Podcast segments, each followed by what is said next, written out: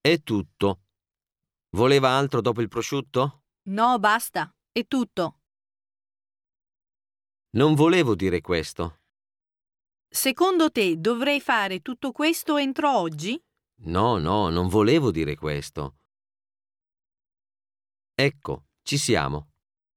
Guarda, quella lì è la torre di Pisa, no? Sì, esatto.